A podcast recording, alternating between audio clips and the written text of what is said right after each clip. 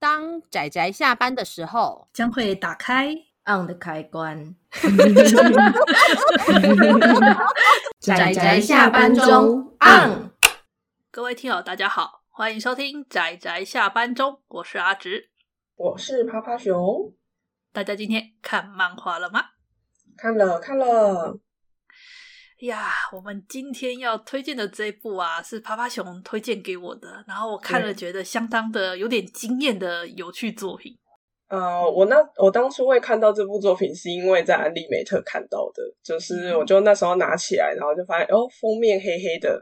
然后看那个简介有秘密耶，好像有点酷，然后所以就就是后来就把它看一看之后，就觉得不知道阿紫喜不喜欢，所以我就推出去了。哦，然后阿直我看了，觉得说，哎，因为我有去看趴趴熊写的心得嘛，趴趴熊嗯那时候说他看第一集单行本，因为现在台湾才代理两本，然后嗯，趴趴熊看完那个第一本单行本，他说他第一集看的时候有一点觉得 看不是很懂，怪怪的，对有点不太理解。后来看到第二集就觉得哦很有趣，然后我心想哦是这样吗？那我也来瞧瞧。然后我就看了，觉得嗯，我懂为什么趴趴熊会这么说了，因为。这部作品里面，它真的是一个非常强调角色魅力的一部作品。然后它的第一集真的只是让你去认识这个这个算是主角嘛，就是我们的这整部作品的核心人物就是一个老板，他没有名字，大家他就叫他老板。对，这部哎、我还没有讲这部书名叫什么，先讲一下好了。我们今天要推荐的这部漫画呢，它的书名叫做《魔物夜话》。嗯，我那时候听巴巴熊说的这个原因，然后我就发现第一集真的是，呃，微他是妙，把这个主角叫做老板，他们家老对板老，板，对，叫老板。然后这个老板因为没有名字，然后第一集主要是在描述这个老板比较偏恐怖的一面，一直到第二集吧，才会比较表现出这个老板他除了恐怖跟残忍之外，他还有温柔的一面。对啊，然后还有一些关于那个灯火，就是那个秘密跟秘密有关的一些细节。对，呃，我们刚刚有讲这部这部作品，它叫做《魔物夜话》嘛，我觉对得啊它就跟这个书名很像，因为这部作品里面从头到尾几乎登场的都是魔物，或者是跟魔物有相关的人。嗯，嗯，而且它，我觉得它每一话的标题都很有趣，因为很多的作品都会在标题就是类似预示说它这一个章节是要讲什么，可是嗯它每一话的标题是前面都是话术，比方说一怪、二怪、三怪，然后是但是你读到那一话结束之后，它才会你才会知道它这一个怪是指什么怪。哦、就是他类似把这最样后啊对啦，他这个我觉得可以从头介绍一下这个啊哈故事。对，因为这个故事它是讲说有一个很神秘的民宿，它这个对民宿叫做重云屋。对然后呢，这个重云屋呢，它是一个不存在于现世的一个算是奇异空间。嗯，有时候会有客人们会前来此处。一般来说都是妖怪的客人比较多啦，但是偶尔也会有人类的客人来到这个地方。嗯然后你来到这个地方呢，老板他跟他员工就会尽全力的招待你。你可以在这个地方就是吃饭、休息、泡温泉、玩耍，干嘛都可以。但是呢，他只会跟你收取你的秘密作为那个住宿费。对，对，而且我觉得它这一个民宿算是一个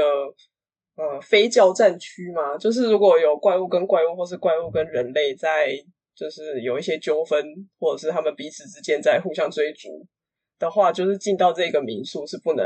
有任何的，就等于说民宿会保护进来的这个怪就物客或是人啊，我们会对保护客客人人这样子，进来是客人，所以我觉得为什么我一开始会说，我觉得一开始第一集是展现出这个这个老板的残忍，是因为你知道啊，当你来的客人啊，如果没有秘密的话，他就帮你制造秘密。我就想，我这强迫推销呢，这真的很强迫推销。我那时候看完第一话，我内心就这么 OS，就说你这个人会不会太强迫推销了一 点？既然你没有秘密，我就帮你制造一个。对啊，然后我那时候就就吐槽他，后来就是哎、诶看了第一话、第二话，然后一直看到第二集的时候，就觉得哦，我内心有点被触动到了。对啊，我觉得可它以第哦二集才有趣了起来，可是东立一直没有出第三集。然后很神奇的，很神奇的是，第一集还买得到，但第二集目前缺货。就不知道怎么说。日本那边好像出到十几集了吧，十对二啊，是不是出到十二，所以其实我就在想说，他们可能我不知道，希望他们可以出来，因为不然就是这个集数落差也是有点大。我我觉得可能一是从风格跟画面吧，因为它看起来有点像 BL 漫画的感觉。没错，而且它里面男生角色很多，而且第一集我是不懂，就是老板是在露什么？ 是露吗？也不是他，还就是第一集第一回，老板就几乎就一直全裸上阵，然后一直在卖弄他的肉体。我就心里面吐槽，为什么你要一直卖弄你的肉体？对对，我就想说，就是这种这种部分可能会让人有点嘚多吧。就很容易劝退。但其实它是一个蛮，我觉得男性阅读也 OK 的作品，只是就是人家会觉得会不会抚慰太重，但是但是就故事本身而言，它蛮有趣的，它真的蛮有啊趣的。对，男性角色还是太多了，吐槽真一下的。，我也觉得。然后，其实我觉得它每一集的封面对我来说就是过于华丽，我的眼睛都不知道放哪里。它颜色也有点多，华丽还好啦，因为封面我觉得没关系，它里面的主基调还是以黑色为主。啊，对啊，黑白为主就还对好，。就很浓的夜色，然后里面登场，老板是一个政体不明的存在，对，政体不明，嗯，他可以变成任何的样子，但是他大部分是以一个美少年的形象出现，但实际上他可以变成男男女女或随随便便。对，真是随随便便，总之随他高兴的肉体的形态就对了。然后最大的特征就是他总是会提着一盏灯，这是他的最大特色。没错，那个灯好重要啊。 对，然后那个灯就是所有客人的秘密，他就是负责从客人那边拿到秘密，然后保管秘密，照顾这些秘密这样子。然后其实还有一个算是主轴吧，嗯就是好像连老板都在寻找他自己的秘密。我这印象中，个应该说他是说你们可以来寻找我的秘密，老板把自己的秘密藏起来了这样子。哦，里面的话很多是他的员工，因为他有老板，他现在底下有两个员工，是一只对土蜘蛛跟一只蝴蝶。对然后蝴蝶的话，它是在死人尸骨上诞生的，算是纯粹的妖怪。嗯，土蜘蛛呢，则是从人类因为肉体腐败，然后被跟土蜘蛛结合成的半人半妖怪的存在。对那，这两只就是跟在老板身边，好像他们也有各自的秘密。没那错但是他们也不知道什么目的而跟在老板身边，总之就是你看不出来啦。但是我觉得就是那种充满了暧昧的抚慰的这种设定，让我看的有点来用。但是故事本身很有趣，就是了 对，没错， 嗯，没有啊。其实我觉得它抚慰就是没有到很明显，但是我知道，就是如果是腐女来看，应该就会觉得很腐吧。对啊，还有那个驱魔师的青年那个啊故事，他在第二集的那个那个手法我我我非常喜欢，可以啊，我我最后面那段整个哦好痛， 然后我觉得很爽。就是我觉得从第二集。第一集的话，你只会感受到这个老板的残酷吧，跟他那种冷漠的地方，然后甚至这种就是你没有秘密没关系啊，我帮你制造秘密，你这样就有秘密喽，哦吼吼吼吼 的那种让人觉得哇，这个人好讨厌哦。可是当你没看到错第二集的时候，就会发现到说，哎，其实他对怎么讲入他眼缘的人其实很温柔，你不觉得吗？对啊，没错，可他的温柔方式是魔物的价值观的温柔，我不知道怎么形容。就是我我对你的温柔，但是你可能不见得觉得这是温柔。对对对，就是就是，然后你要能够理解这是老板的温柔，你就会觉得啊，你这个人真是温柔。对，价值观跟人类有一点点不太一样，就是了对啊，就有点魔幻魔幻，然后有秘密，有点悬疑。嗯，就我个人是很喜，欢啦，希望可以看到第三集，有希望吗？它是个挺有魅力的作品，就是它有它这部作品它独特的氛围跟它独特的魅力，然后画面上的话也是偏精致吧，不过就是用色很很浓，很对多墨。那每个人都是谜语人啊，讲话都讲一半， 没错，我就想说，你们把话讲清楚。因为要有秘密啊，对不对？要有秘密， 好好哦，然后就搞得搞得很云里雾来，有点说你们讲清楚好不好？但是又觉得、啊好啦，这就是这个故事的主基调，话都不讲清楚的。对啊，就是有些我不知道会不会有些读者看不懂哎、欸，例如说像雪女的那一篇吧，就第二集第一回里面那个土蜘蛛原本还要追根究底，然后还被我那个老板吐槽说不要再这么不识趣了这样子。这其实哦如果只是对啊，我是觉得如果读者来看的话，应该是可以看得懂到底两个人的秘密是什么啦，然后也可以看得出来那个。欸我觉得那篇的表现其实我很喜欢的，我也是因为看到那篇觉得我也哦蛮有趣的，对啊，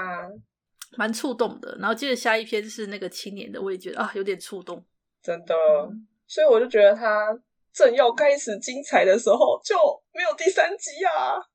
可以理解为什么好像我从看第二集我就觉得说为什么日本那边可以出到十二集还对，对因为它的魅力就是从第二集开始。它我觉得那其实以这样整体来看的话，第一集等于是在讲交代角色，对他只是把几个角色的特色交代出来而已，例如说对而蝴且蝶，蝴蝶甚至连第一集出现的衣怪里面那一个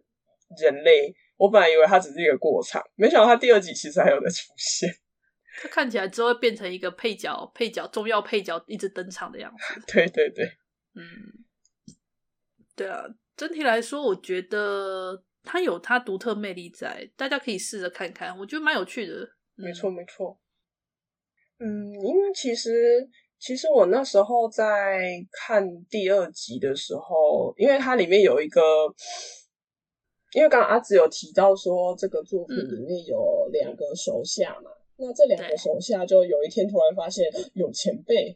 就是毕业的学长。其实我觉得哦像他这样子呈现出来的时候，我就会想说，所以他等于说是类似什么栽培所吗？ 还是什么， 就是类似的什么中途之家之类的，就是才刚诞生的怪物，然后他就有兴趣的就先待在身边养，直到他们可以自己独立之后，就把他们送出去。我自己一瞬间有这样想啊，其实我原本是在想，因为这部的氛围让我联想到是那个 Clamp 的那个《叉叉叉后里克》那部，哦，我没看过，那这是念叉叉叉哎，后里克吗？就是玉子小姐。哎，如果你喜欢《魔物夜话》的话，或许你可以看一看那那部好诶、就是 Clamp 的作品。嗯嗯嗯，对，那部的话，它也是一个一个奇异的实现愿望的商店，然后跟那个商店的女主人，然后有那个去那边打工的一个少年这样子，嗯类似这样的故事。 Clamp 的画风很漂亮的，对啊，我我是想说，因为原本我是想说，如果魔物夜话的话，应该会比较容易联想到那个。不过 Clamp 的作品，呃，就那样啦。嗯知道，怎看么过的说就知道啦。对，自成一格。有兴趣的话，趴趴熊可以看一下，因为会让我联想到那个。但其实应该还有其他其他更，因为如果这个这部作品如果以酸梅来讲，应该算是魔法商店类那一类的作品吧。我们之前有开过一个系列，哦就是那个实现愿望的魔法商店类的那种作品。哦，那这部它比较算是逆向，就是你来这边消费，然后你要付出秘密这样子，嗯，稍微有点不太一样。应该说，其实趴趴熊那时候看第一集的时候，会有种这个设定其实好像蛮常见的呃，感觉，哦、因为读取秘密之就类的，是好像有一些元素，就是我觉得可能就是有种好像哪个地方也看过类似这样子的,、哦对方法，对对对只是它有它自己的材料跟就是呈现方式。是是是，确实会有一点似曾相识吧。就是像对你看那个和服穿着和服的少年美少年， 对，哦大家都是这样的。你是说这个元素太多了是不 是？就 不是、啊、我，我其实真的就是很想吐槽说，就是他们到底是有多喜欢和服美少年？因为我看到我就很想嘚多啊说这个我已经看了很多了，可以换腻了别人吗？ 还是他们喜欢这种 style，就是有点东方东方的这样？不知道哎、不知道哎、不知道还，是你喜欢你喜欢穿着和服的美大叔之类的？如果是女生，我可以接受啦。那这样你真的应该去看一下《叉叉叉侯里克》那部。好哦， 嗯好，那哎、诶有点好像有点聊歪了。 就是变成延伸，就是在讲说这部作品跟哪些对类似。不过这部作品里面，他真的提到不少妖怪啦，就是《魔物夜话》里面，他真的不愧是《魔物夜话》，但是你看到后来会发现最可怕的感觉是老板、欸因为真的很琢磨不透，然后每个妖怪都怕他。 哦哦，对啊，老板好可怕。可是我也其实也很好奇那个灯火，就他为什么要这样子照顾这么多灯火？就是这可能也是一个秘密吧。他不是说他不是说他只对秘密感兴趣吗？其他什么都不屑一顾。啊，好像是诶、对耶，然后第一期就讲了，他对他对人类金钱没有兴趣啊，他对人肉也完全没有兴趣啊，他对性爱也完全没有兴趣啊， 完全没有兴趣。对啊他对秘密最有兴趣。对，所以来秘密来换吧。如果你没有秘密，没关系，我帮你制造一 个。强买强卖、欸，这个人。真的。 而且你不交出去，你也没办法离开这个民宿欸诶、对你，你就是哎、你来消费，怎么可以不付钱呢？对不对？虽然我的钱是秘密，这样这这这种强迫推销就很像，呃，这样讲这样讲好吗？就是有时候在车站，就是会有可能什么说什么他是什么艺术大学的，然后什么设计那个什么钱包啊、铅笔盒啊，然后就硬塞到你手上，然后叫你掏钱 付，这种好讨厌哦！这种应该直接直接报警吧？这个还给他， 然后说不啊对啊用了，谢谢。 对，但是这个民宿就没办法，你进去了，你就 只能交出你的秘密。是啊，哎，总之是我觉得，我觉得是蛮蛮值得看一下。就如果大家看第一前第一集，好像有一点有点觉得怪怪，大家可以看到第二集。我就看到第二集，应该会觉得哦，感觉有趣起来了这样。对啊，对啊，真嗯的真的，第二集比较，嗯哼，很不错不过因为出版社是东立，所以如果这部没有动画化的话，大家没希望了吧？ 哦，心痛啊！好吧，我觉得我们还是应该要抱持着希望，对不对？嗯，抱持着希望，希望他在某一天突然之间有个编辑喜欢这一部作品，然后把它继续出。 或者是哪一天他突然动画化了，然后东立就哎、那就再多出个一两集看看吧，这样试个水温。嗯，希望嗯，希望。好了，我觉得有点也闲聊太久了。好哦， OK，总而言之，我们今天关于这部《魔物夜话》的推荐就到这里啦，谢谢大家的收听，我们下次再见，拜拜。拜拜，啊，上班，工作啦，我不要工作。下班了，回去回去工作喽。